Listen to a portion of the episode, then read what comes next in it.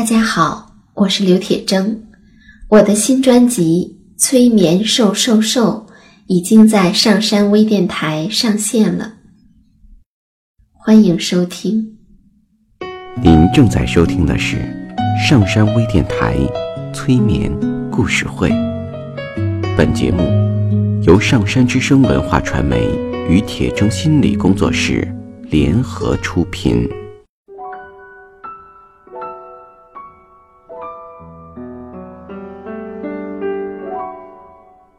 你好，我是铁铮，欢迎你和我一起走进催眠的世界。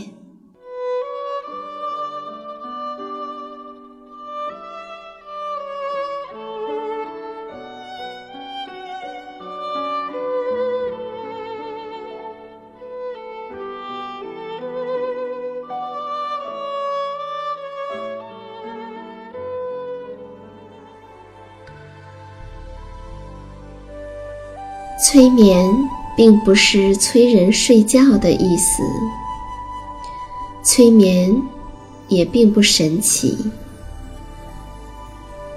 它是一种特殊的意识状态，在这种状态中，人们的注意力不是跑来跑去的，而是聚焦在某一个焦点上。事实上，催眠就发生在我们身边，每一天。现在，请你坐下或者躺下，调整你身体的姿势，去体会催眠的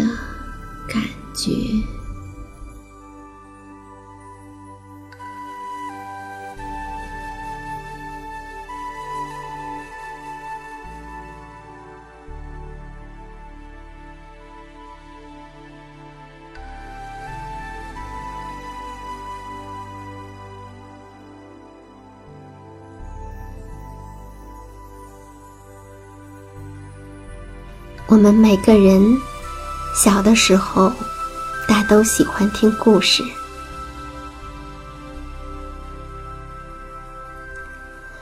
而几乎所有的故事开头都会说：“从前呀。”所以，当你听到。从前啊，在很久很久以前，怎样怎样的时候，你就会不由自主的感觉到眼皮有些沉重，然后不知不觉的就想。闭上眼睛，放慢呼吸，然后你在白天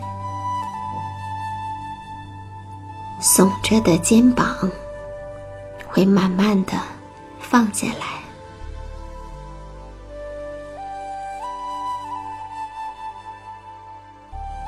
你全身的肌肉会在不知不觉中放松下来，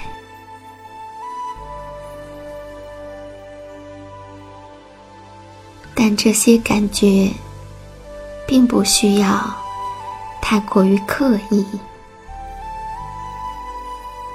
如果你身体的某个部位，很难放松，那也没关系。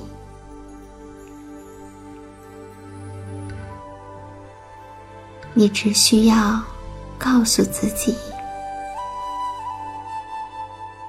你看到了那个地方的紧张就好。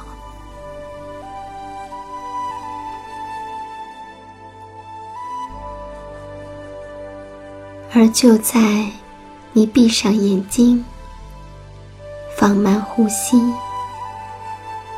放下肩膀，开始放松的时候，你也并不会让自己太快的睡着，而是会全神贯注的来听一个故事。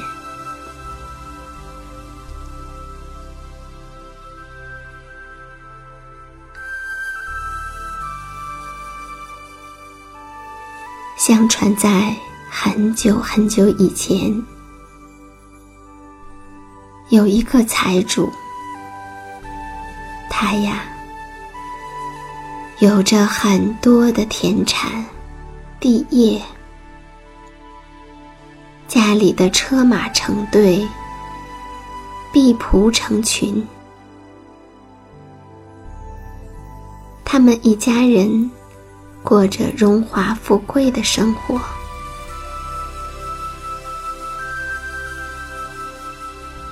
到他死了的时候，他的膝下只有一个年幼的独生子继承祖业。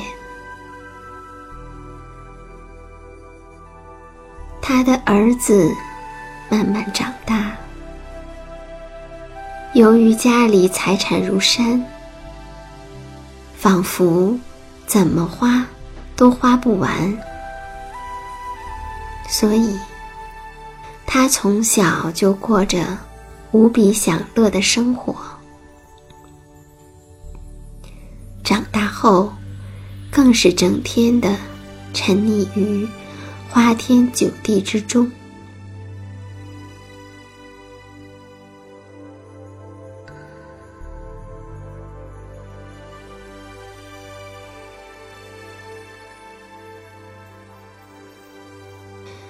可是，让人没想到的是，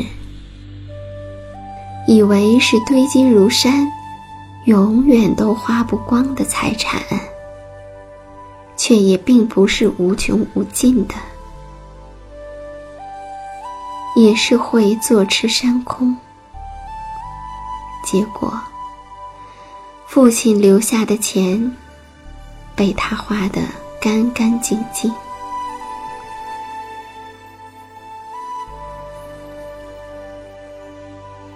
实在是到了揭不开锅的地步，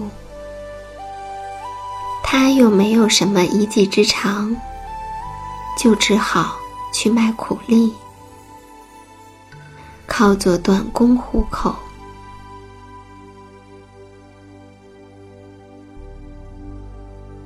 有一天，一位衣冠楚楚、面容慈祥的老人走过来。特意的跟他打招呼，他觉得奇怪，问道：“老伯，你认识我吗？”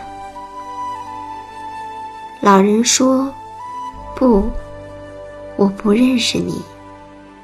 可是，我看到你现在虽然落魄，但在你的身上却有过。”富贵的迹象呢？我想给你找一个活儿干。在我的家里，有十位老人需要照料。如果你能去照顾，我除了付你工资，要是你照顾得好，我还会给你一些额外的报酬。年轻人听了，高兴的答应了。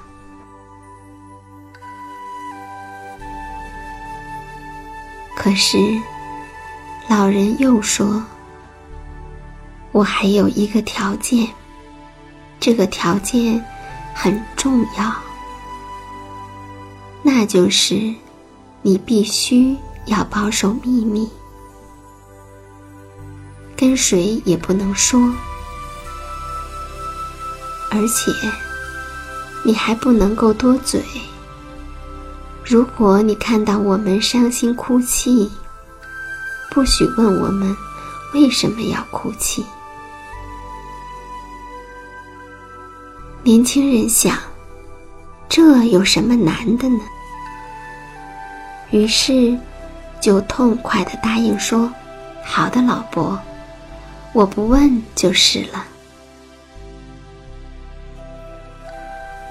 于是，他们一起到了老人的家。这儿是一幢坚固高大的房屋，里面有很多房间，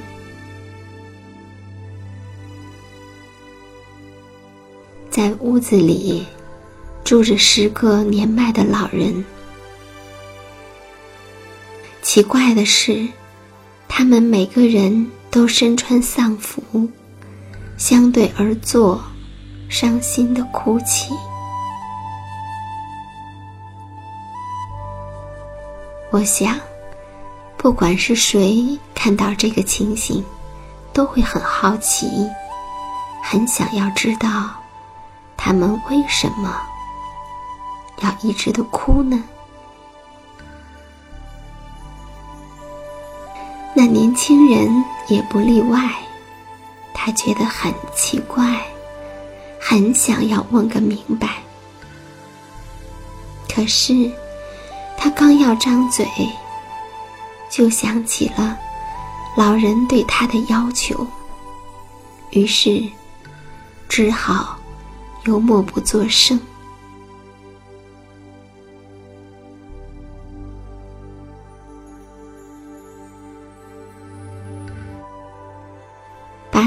找来的老人对他说：“孩子，接下来一切都托付给你了。”然后给了年轻人报酬。年轻人愉快的接受了老人的托付，开始去照料这些老人。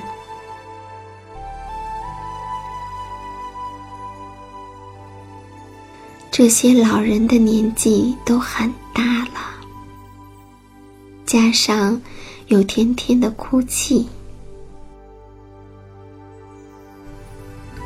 几年中，这些老人一个接一个的死去。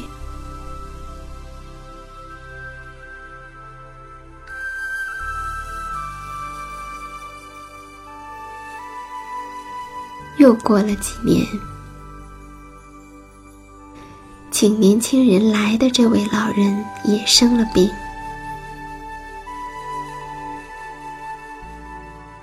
年轻人实在忍不住，问道：“老婆，你如今卧床不起，病情很严重，能不能就告诉我，你们长期的哭泣？”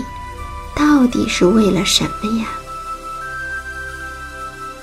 老伯说：“孩子，你呀，就不要难为我了。这件事，你不需要知道，知道了对你也不好。如果你不想重蹈我们的覆辙，哭个不停的话。”你可千万不要打开那道房门。他伸手指着一道房门，警告青年说：“一旦门开了，你就什么都明白了。但是，你也就难以逃脱我们的这种劫难。到了那个时候，你再后悔。”可就来不及了。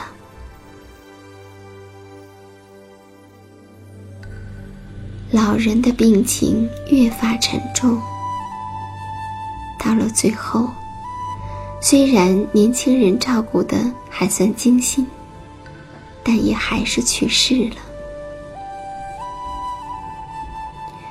青年把他葬在园中，挨着他的同伴们。他想起了老人的忠告，可是他的好奇心实在是太强了。要知道，很多时候，当我们对一件事情有了好奇，就很难放下。虽然老人郑重的警告他。但，他被好奇心驱使着，还是决定要看个究竟。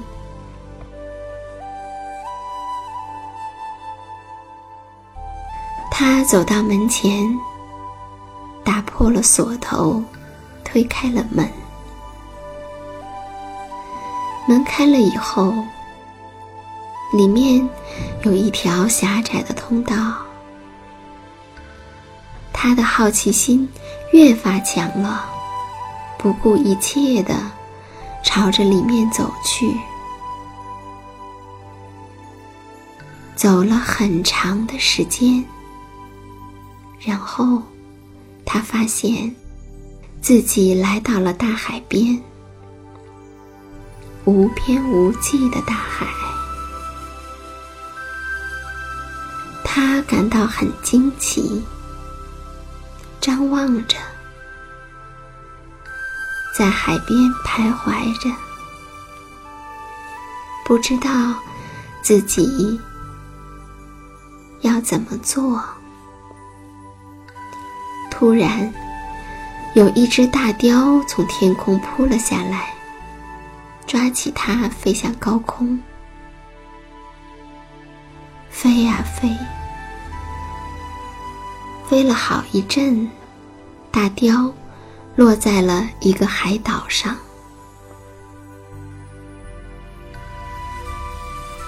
大雕把年轻人扔在那儿，就飞走了。年轻人没办法，只好独自待在孤岛上，无路可走。有一天。他正坐在海边哀叹，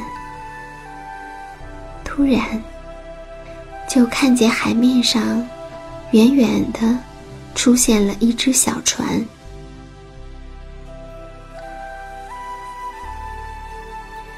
这既让他感觉到有希望，又让他有些恐慌，不知道船上。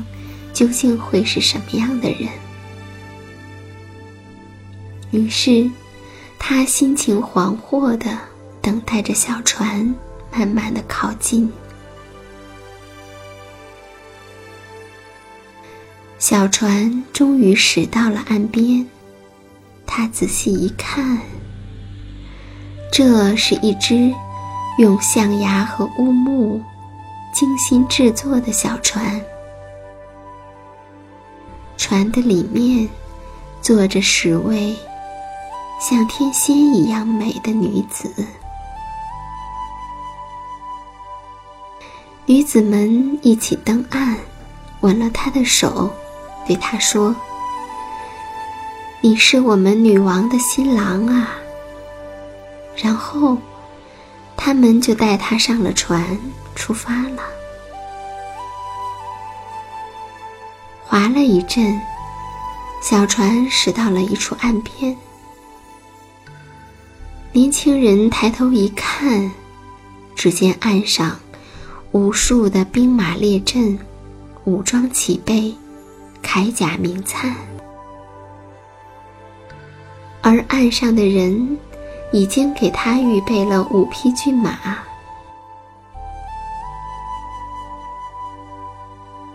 那马。都是金鞍银辔，光彩夺目。人们簇拥着年轻人，跨上了其中的一匹骏马，另外的四匹跟在后面。于是，兵马分成两列，簇拥着他。只见鼓乐喧天，旗帜招展。在隆重的仪式中，他们浩浩荡荡的前进。年轻人在马上感到一阵阵的眩晕，他很难相信这是真实发生的。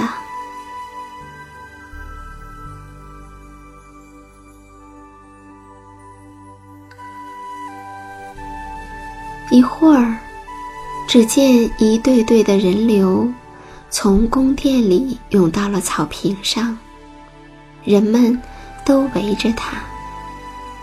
接着，有一位国王骑着骏马，带领着仆从来到他的面前。年轻人连忙下马向国王致敬。国王说。现在，你是我的客人，邀请他一同跨上坐骑，来到王宫的门前。他们双双下马，手牵手的进入了宫中。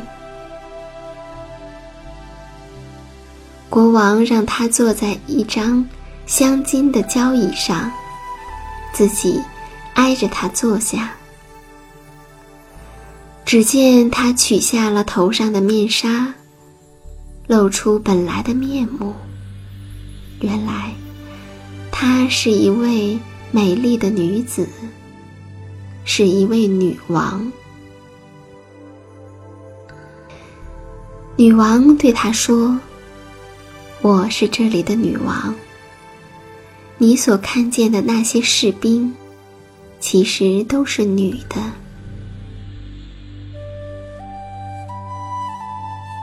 青年人听到这儿，感到十分的惊奇。过了一会儿，宰相来到女王的面前。宰相头发斑白，面貌庄重，是一位威武的老太婆。女王吩咐他说：“去请法官和证人来吧。”宰相领命，匆匆去了。女王亲切和蔼的跟青年人谈着话，问他：“你愿意娶我为妻吗？”青年立刻站了起来，无比激动的跪下去吻了地面，说道。陛下，这可不敢当。我要比您的仆人还穷困呢。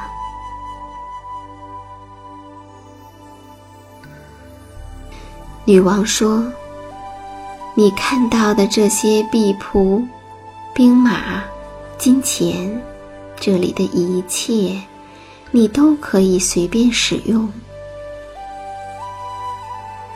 不过。”他又说：“你看到那锁着的房门了吗？是的，一切你都可以随便支配使用，只是这道房门不许你打开，否则你会懊悔的。”这时，宰相带了法官和证人过来。婚礼仪式开始，宫殿里摆下丰盛的宴席，大宴宾客。新婚之后，年轻人就和女王生活在一起，他们过得很快乐。不知不觉，就过去了七个年头。有一天。年轻人想起那道锁着的房门，自言自语地说：“老人不让我开那个房门，幸亏我没有听他的话，否则我怎么能够享受今天这般美好的生活呢？”那女王不让我打开的这道门的里面，说不定不对，是一定藏着更精美的宝物。要不然，她怎么会禁止我开门呢？于是，他便毅然的打开了房门，走了进去。他进去一看，里面关着从前把他抓到岛上的那只大雕。大雕一见到他，便对他说：“你这个不听忠告的家伙，既然……”你已经打开了这道门，你不再受欢迎了。青年听了这话，回头想逃，但是大雕赶上去，一把抓住他，腾空而起。他在空中飞了很久，最后把已经晕过去的年轻人。扔在了原先抓它的那处海滨，然后展翅飞走了。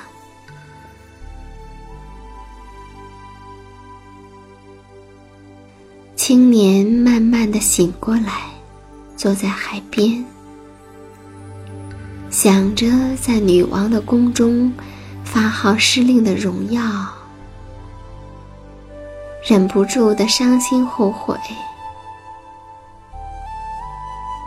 他盼望着能够再一次回到女王的宫中去。他不想就这样失去，就像他曾经失去他父亲留给他的荣华富贵。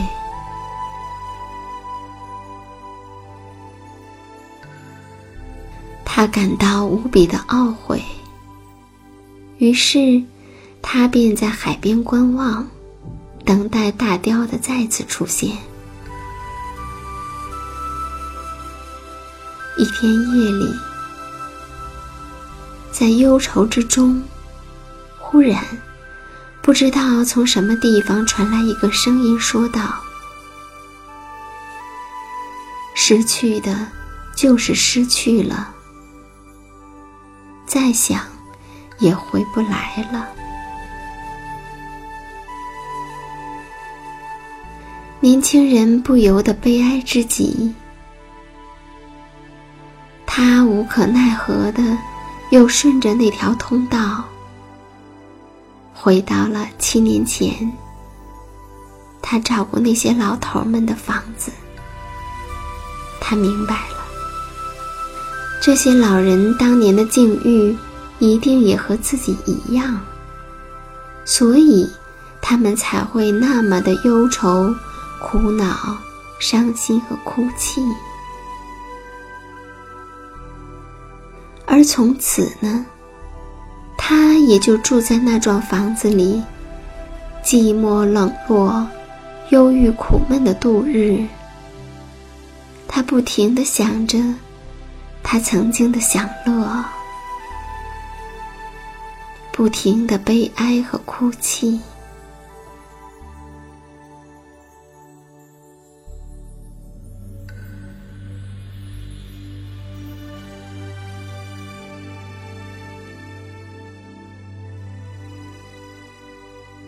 后来，有人听说了他们的故事，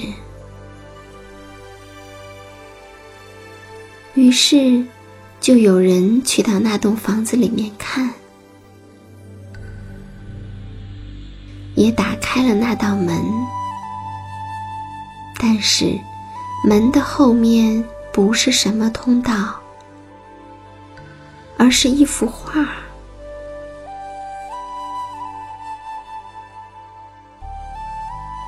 画上画着一条通向海边的通道，画着一个大雕，还有小岛、小船。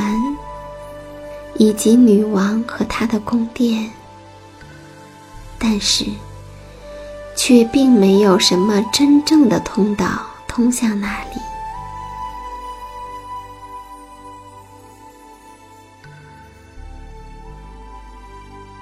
于是，人们猜想，这可能只是他的一个梦吧。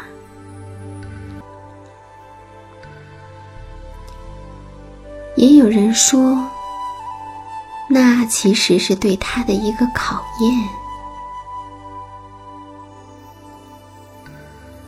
但是，他很显然没有通过那个考验。因为，它更多的不是悲伤，不是悲凉，而是懊悔。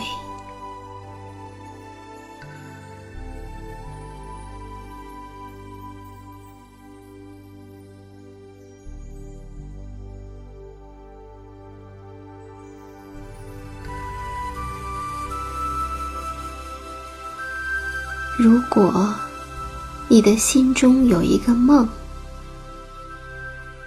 希望说，我打开一扇门，梦想就会实现，奇迹就会到来，但终究有另一道门，让一切落空。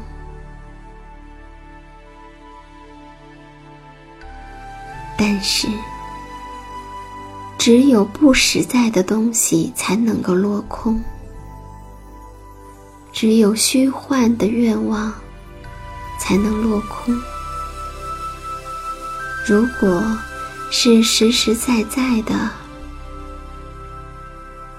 历经艰辛的真正的体验，又怎么可能会落空呢？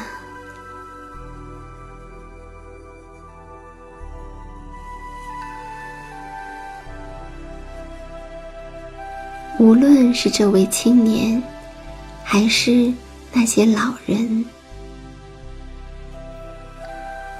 他们只愿意懊悔。他们不停的在懊悔中度过每一天，那当然就要每天都哭泣了。